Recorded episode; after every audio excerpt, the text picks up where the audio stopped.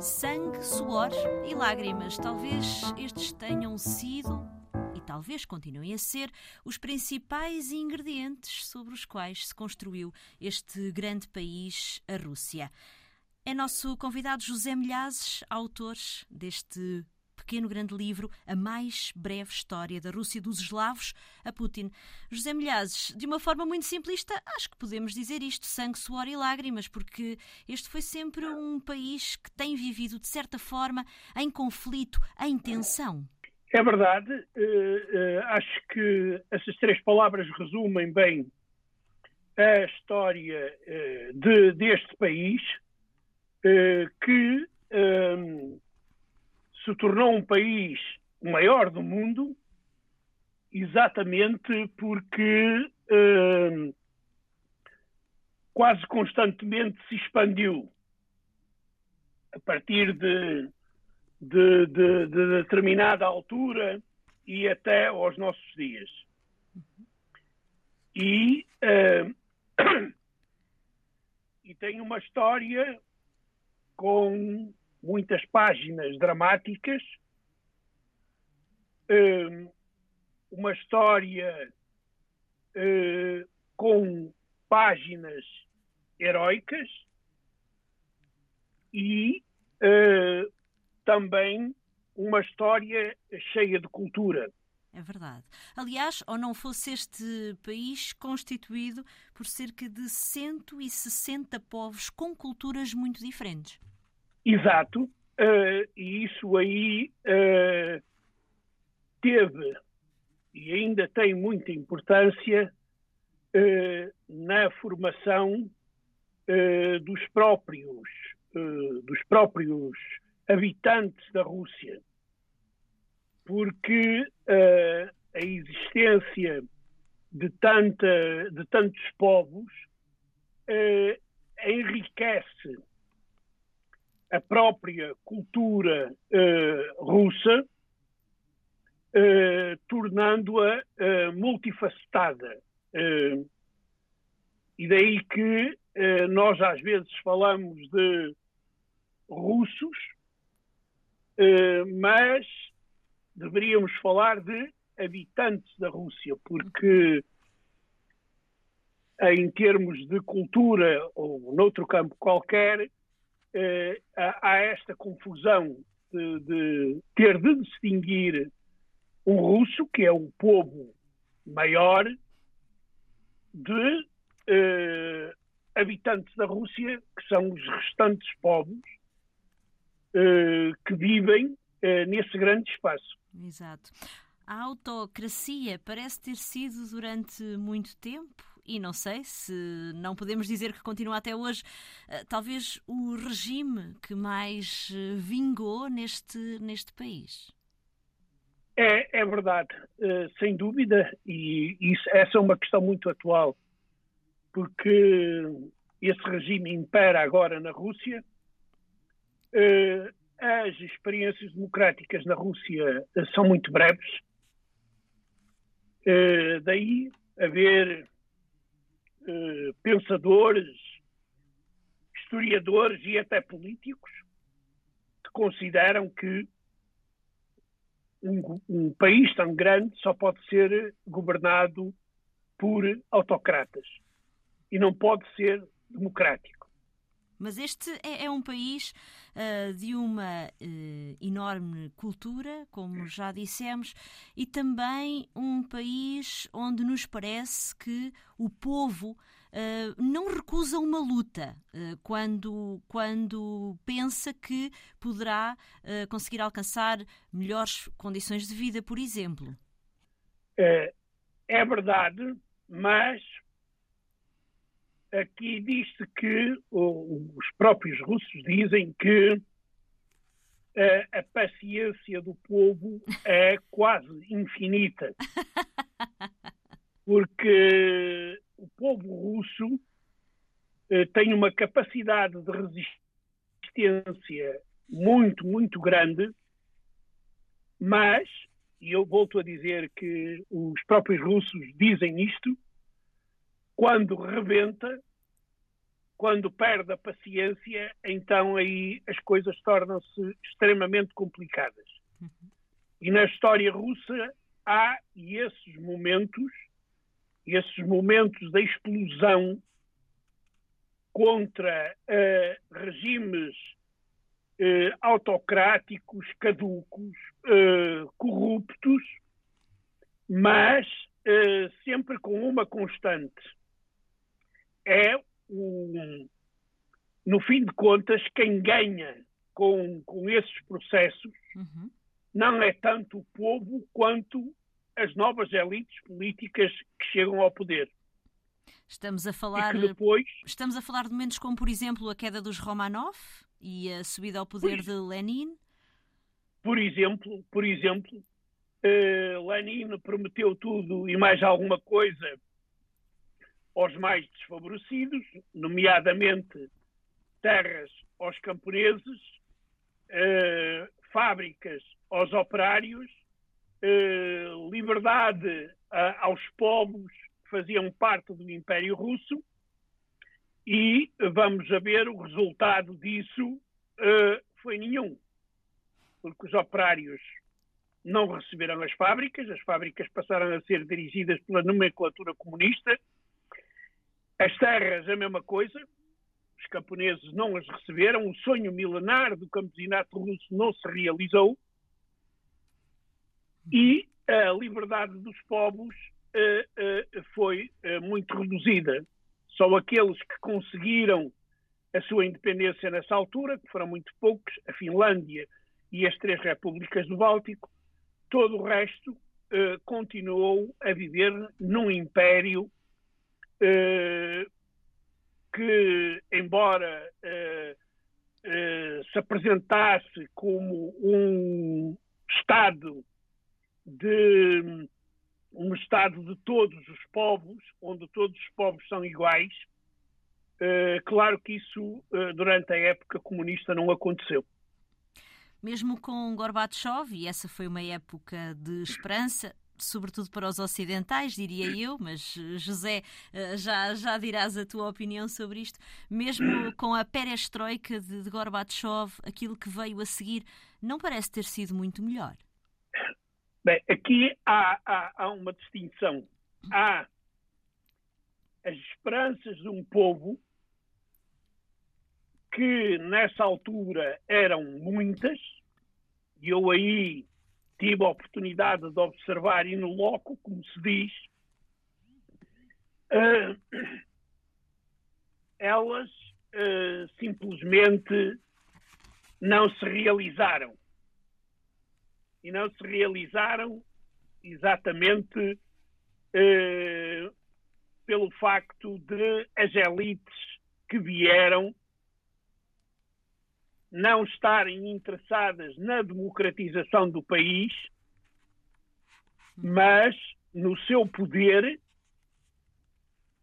e, eh, digamos, eh, na tomada eh, das riquezas do próprio país. Há aí um momento, dos raros momentos na Rússia, em que se vive um regime de liberdade, mas que uh, não uh, foi, digamos, uh, desenvolvido, foi sim rapidamente fechado pela elite e, infelizmente, hoje não se pode dizer que a Rússia é uma democracia, é sim uma autocracia. Estará para breve, até porque alguns, alguns opositores ao regime de Putin têm conseguido algum espaço, sobretudo nos meios de comunicação social ocidentais. Será que poderemos prever para breve uma alteração neste estado de coisas? Sabemos que Putin uh, tratou uh, desde já de aumentar, no fundo, uh, a sua possibilidade de permanência no poder para além de 2024. mas um, estará para breve alguma alteração neste estado de coisas, José? É, isso na Rússia é complicado uh, fazer previsões desse tipo, porque na Rússia não há uma rotação de líderes normal como existe em outros países, nos países democráticos. As eleições são uh, puramente formais. Não, não, não, não uh, uh, digamos, elas não são abertas, não são devidamente escrutinadas. agora, quanto a Vladimir Putin e ao seu futuro, aqui há uma coisa. Ele não é eterno, por isso, tal como qualquer mortal, um dia terá que sair do poder. Uh, mas uh, penso que neste momento é difícil vislumbrar o fim do putinismo na Rússia porque principalmente uh, no ano passado ele uh, tomou medidas muito fortes e muito duras contra a oposição. Os opositores russos ou vivem na prisão ou vivem no estrangeiro. Outra vez a história a repetir-se. Uh, não tem, digamos, nenhuma força organizada de oposição a Vladimir Putin. O que pode acontecer, e isso é muito comum na história da Rússia, é que Vladimir Putin possa ser derrubado pelos homens que o cercam, pela corte.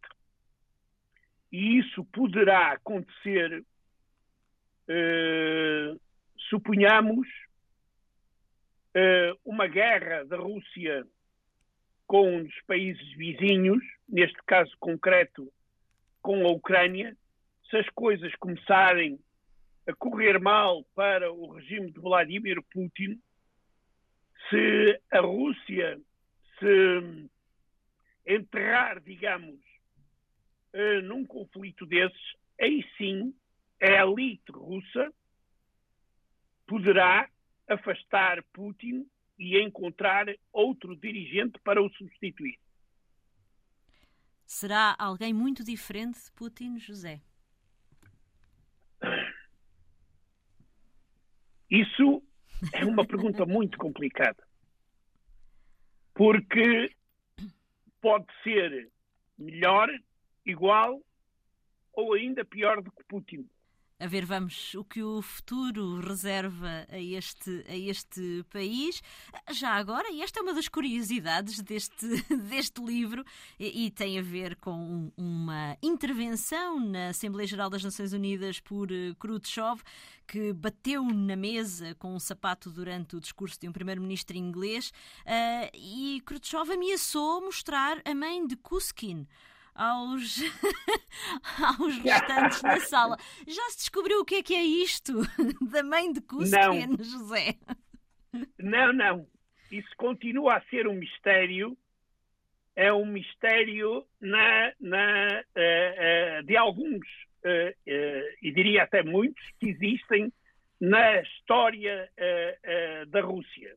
É verdade que quando ele pronuncia essa expressão que não existia uh, no russo e ele levanta o punho uh, e com a mão cerrada, talvez o que ele quisesse fazer fosse um grande manguito ao, aos imperialistas da altura. Portanto, aqui fica esta alternativa de, de resposta.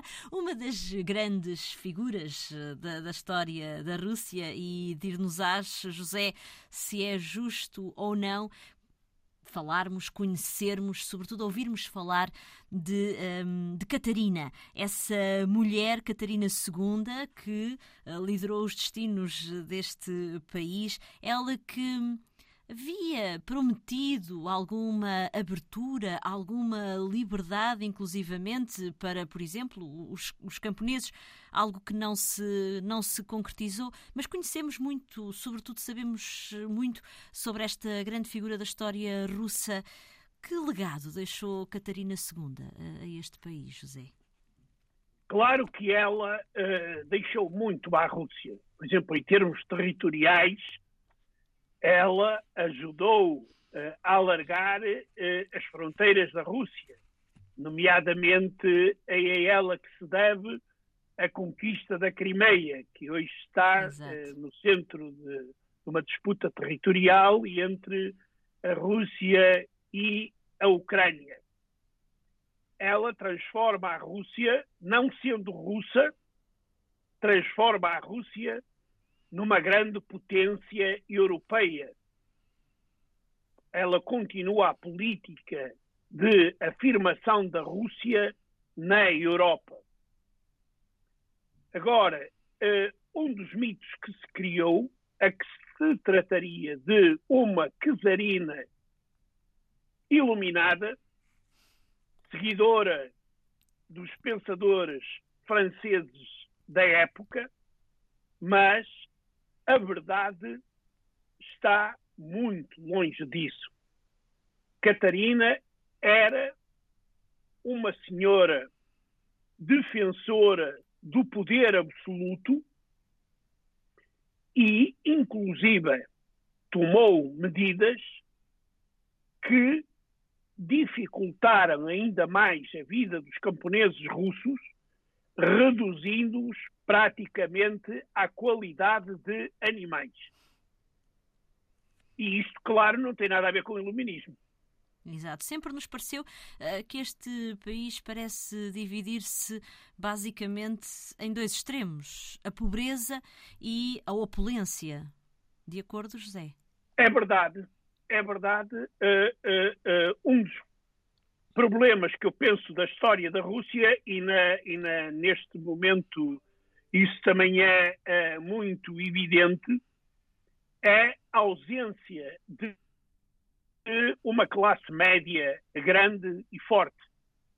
Na Rússia há uma pequena minoria que dirige o país, que tem eh, que hum, controlam eh, praticamente toda a economia, e eu devo dizer que eh, isto aqui é, digamos, uma coisa muito interessante, é que, tal como na União Soviética, grande parte, ou até esmagadora maioria da parte da economia russa e da riqueza russa está nas mãos do Estado. Não pretende, digamos, os, muito, os, claro que existem os oligarcas, claro que eles têm muito dinheiro, mas as principais, digamos, uma parte maior do gás, do petróleo, daquilo que constitui a, a riqueza russa, continua nas mãos do Estado. Mas isso, tal como acontecia na União Soviética, não significa que o Estado dirija essa riqueza para o melhoramento, eh, digamos, eh, das classes sociais do país.